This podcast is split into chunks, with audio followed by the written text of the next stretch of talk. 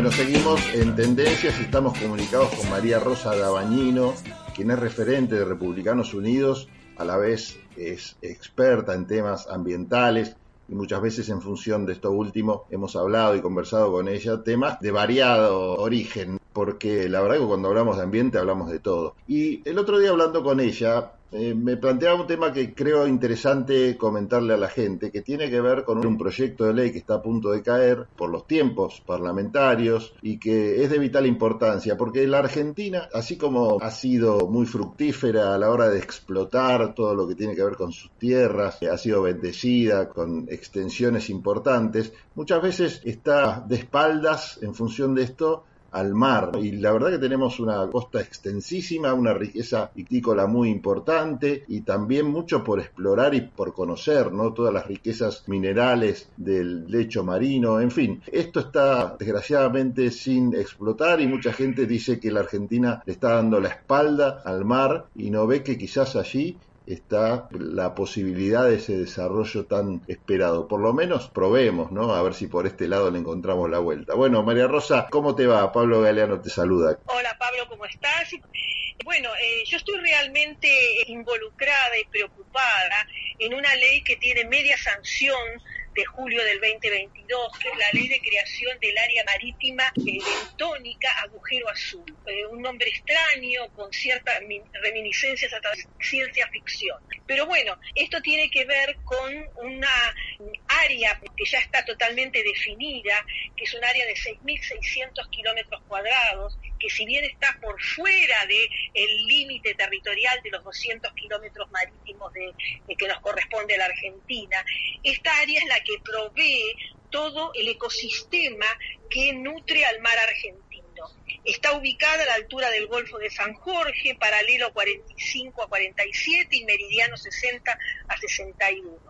Esta ley tiene que ser tratada sí o sí en el Senado de la Nación en este momento y sancionarse, porque si no pierde estado parlamentario.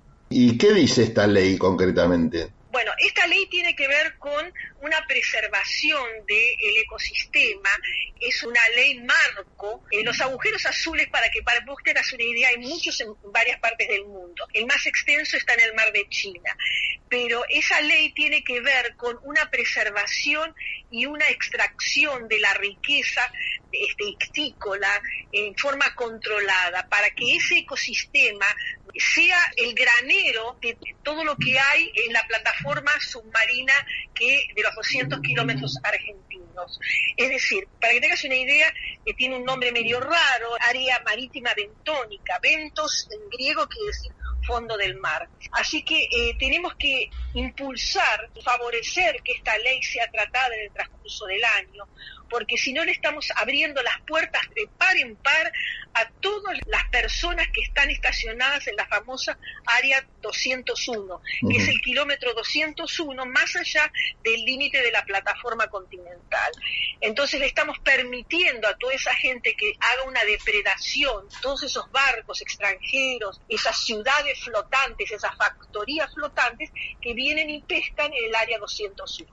Si esta ley se sanciona, eso va a ser un límite a esa este, expropiación que estamos sufriendo. Es importante esto porque son temas que realmente no tienen demasiada trascendencia pública, pero en realidad el impacto es inversamente proporcional a esta poca difusión que tienen, ¿no?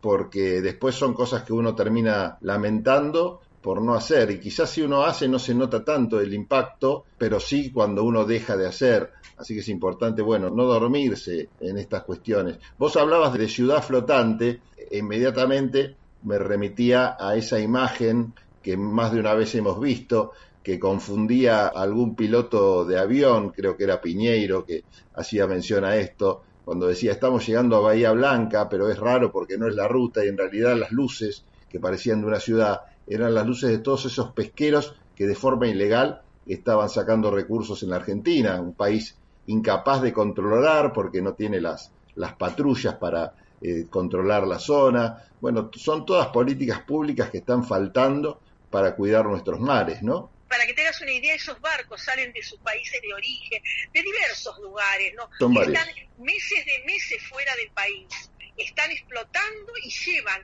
la pesca absolutamente envasada y lista para ser consumida en esos países a los cuales ellos pertenecen. No, es terrible lo que pasa y fruto de esto, de un desentendimiento en el tema. Quizás nosotros tenemos problemas urgentes, pero no ponerlo en el cajón de los urgentes este tipo de cuestión, me parece que es un error estratégico. Por eso mismo no quiero que nos quedemos en la palabra terrible, quiero que esto sea una conciencia, porque vos me has escuchado hablar y cuando yo hablo de ambiente, siempre digo que el futuro es hoy. Nosotros cuando lleguemos dentro de 20 años, no se puede remediar situaciones que hubo que haber, haber tomado decisiones previas 20 años atrás. No sé si me puedo explicar adecuadamente de cómo es el tema en medio ambiente. Totalmente. Bueno, para recordar entonces cómo se llama el proyecto de ley que tiene poca vida si el Senado no lo toma y lo trata. Se llama Ley de Creación del Área Marítima Bentónica Agujero Azul.